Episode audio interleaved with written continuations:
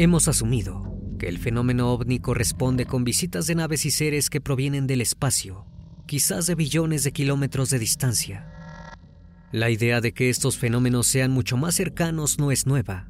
Filmaciones y testimonios de objetos inexplicables emergiendo de volcanes o saliendo del mar han popularizado la idea de que en las profundidades de nuestro planeta hay auténticas colonias de seres mucho más avanzados que nosotros. Pero si hay un caso que plantee esta posibilidad, hasta el punto de convertirse en el único en su tipo, es el de la isla de Friendship. Desde la década del 80, la búsqueda de esta misteriosa isla y las interpretaciones sobre el caso que la puso en primera plana no se han detenido. Todo va desde un fraude hasta la teoría de dimensiones paralelas. Todas las teorías han sido revisadas una y otra vez, pero una cosa es segura, la experiencia de Ernesto de la Fuente ha sido única, solo comparable con la del almirante, Birten al Polo Norte. Un posible contacto con una raza avanzada, oculta en algún punto frente a las costas de Chile. Un misterio, con tantas revelaciones como preguntas.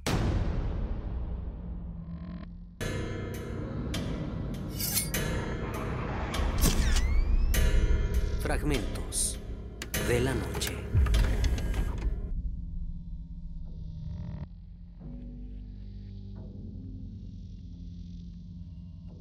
Ernesto de la Fuente Gandarillas nació en Santiago de Chile el 17 de diciembre de 1939. Estudió ingeniería civil mecánica en la Universidad de Concepción, pero no por vocación, sino por mandato familiar, ya que su padre era ingeniero. Ernesto trabajaba principalmente en cine y televisión, lo que le permitió viajar durante la relación de documentales. Luego de esa experiencia, que no disfrutó, ya que no era su verdadera vocación, decidió junto a su esposa instalarse en Chiloé en septiembre de 1983. Había comprado una finca y pretendía dedicarse a la explotación del bosque. El trabajo era muy pesado y por cuestiones prácticas del negocio, pero también para entretenerse, Ernesto compró una estación de radio de 11 metros. En aquellos años, los radioaficionados eran muchos y esta actividad cumplía a veces una función similar a la de las redes sociales actuales. Se comunicaba con otros radioaficionados locales que también estaban instalándose, y así fue como dio con una congregación que, como le dijeron a Ernesto, habían comprado una isla a la que llamaron Friendship. Ernesto comenzó a hablar periódicamente con los habitantes de Friendship, casi siempre por las tardes y durante una o dos horas cada vez. La forma de hablar de los habitantes de la isla siempre ha generado especulaciones, ya que los testigos dicen que tenía un acento gringo, otros más específicos lo describen como alemán, en lo que todos coinciden es en una cierta monotonía, un hablar tranquilo y pausado, que nunca dejaba entrever cambios de ánimo, enojo o agitación. En estas conversaciones también participaban otros radioaficionados, tanto chilenos como del resto de Sudamérica. A través de esas charlas, Ernesto supo que los habitantes de la isla poseían un yate llamado Mitilius II, que utilizaban para abastecerse en el continente. Varias semanas más tarde, Ernesto recibió un mensaje que cambiaría su vida, el Mitilius. Atracaría en el muelle de Kemchi y le dijeron que sería una buena ocasión para conocerse. Esa fue la primera vez que Ernesto vería personalmente a los misteriosos habitantes de Friendship. La apariencia de los habitantes, a pesar de no ser definida como anormal, sí que llamaba la atención. En primer lugar, era muy difícil calcular su edad. Parecían tener entre 35 y 55 años, con pelo rubio oscuro, la piel tostada y una estatura bastante superior a la media. Pero no fue esto lo que llamó la atención de Ernesto, sino una explicable sensación de paz que parecía emanar de ellos. Luego de ese primer encuentro, se hizo habitual que estos hombres altos y rubios visitaran a Ernesto en su casa. Los conocimientos de estas personas eran muy amplios y profundos, pero lo extraño era que se basaban en principios diferentes a los que nosotros tomamos como punto de partida. Ernesto supo que utilizaban un sistema matemático sexagesimal, que su idea de la medicina se centraba en mantener el cuerpo sano y no en tratar las enfermedades.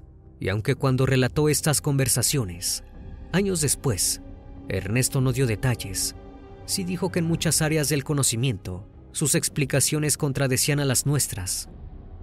Materias tales como paleontología, astronomía y física tenían teorías y fenomenologías muy diferentes a lo que todos hemos aprendido. Ernesto identificó a varios de esos extraños con los nombres de Ariel, Rafael, Gabriel, entre otros, y no tardó en preguntarles de dónde provenían esos conocimientos, a lo que ellos respondieron que no eran conocimientos propios, como nosotros los entendemos, y que simplemente se limitaban a poner en práctica lo que les entregaron los ángeles del Señor. Ernesto lo tomó como una metáfora, pero pronto comenzó a pensar que había algo más profundo. En una de las charlas por radio, los Friendship se disculparon por no poder seguir transmitiendo, ya que los ángeles del Señor bajarían esa tarde a la isla. Las preguntas parecían no tener fin, y aunque los habitantes de Friendship no tenían reparos en responder, cuando se tocaban temas complejos y vitales, parecía haber dificultades en la comunicación. Al referirse a temas como la luz, el tiempo o la enfermedad, los Friendship y Ernesto parecían hablar de cosas diferentes y era muy difícil sacar una conclusión. Pero la parte más espectacular de esta extraña relación se dio cuando Ernesto recibió una noticia devastadora. Estaba enfermo.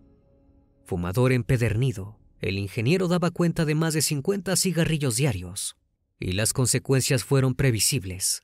Un cáncer pulmonar, que probablemente acabaría con su vida en pocos meses, y eso solo si se sometía a una cirugía donde debían extirparle uno de sus pulmones. Pero estos no eran sus únicos problemas. La explotación y cuidado de la tierra que había comprado, pensando en un retiro tranquilo, exigían demasiado. El negocio iba mal y su mujer e hijos se mudaron. Ernesto quedó solo en una tierra que no podía trabajar. Seguía fumando y a esto se añadió una nueva compañía, para nada aconsejable, la bebida. Desesperado, acudió a sus amigos de la misteriosa isla de Friendship.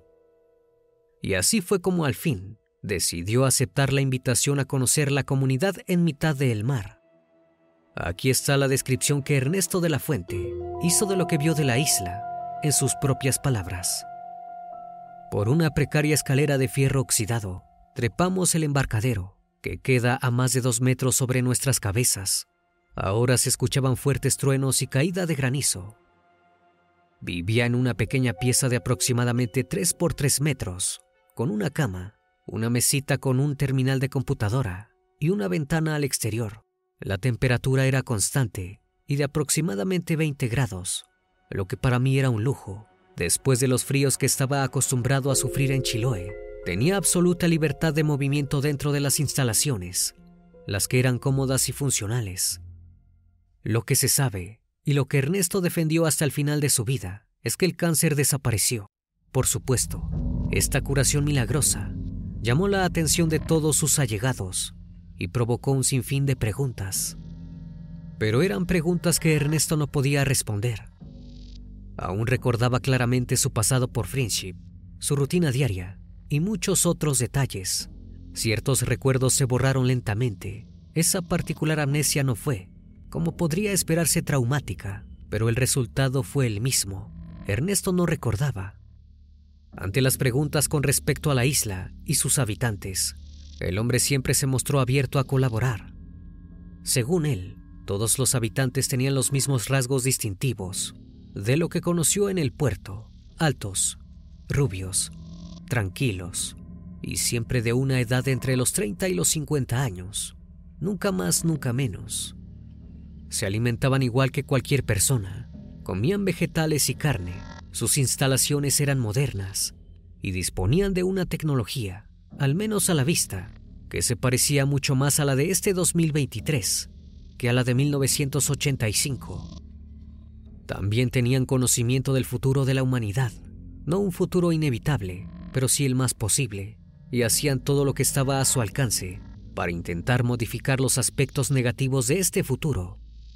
No, no eran extraterrestres, dijo Ernesto cuando le preguntaron específicamente por el origen de los habitantes de Friendship. el mismo Ernesto hizo esta pregunta a Ariel, uno de los isleños, con quien más hablaba a través de su equipo de radio. Según Ariel, todos los habitantes de Friendship eran nacidos de mujer. De igual manera, cuando hablaba de los ángeles del Señor, no se refería a criaturas místicas, sino a seres de carne y hueso que estaban más cerca de la verdad definitiva que ellos mismos. De hecho, Ariel dijo haber sido piloto militar antes de lo que él llamaba ver la luz. Hablando de aviones, Ariel comentó las diferencias entre los aviones actuales y los que él piloteaba, haciendo alusión a que en la actualidad las naves pesaban 100 veces más que las que él utilizaba, pero eran más fáciles de maniobrar. Nunca había volado una aeronave con sistemas hidráulicos y no había participado en la guerra porque esta comenzó luego de que él viera la luz. Un sencillo cálculo mental hizo que Ernesto quedara al borde de la incredulidad.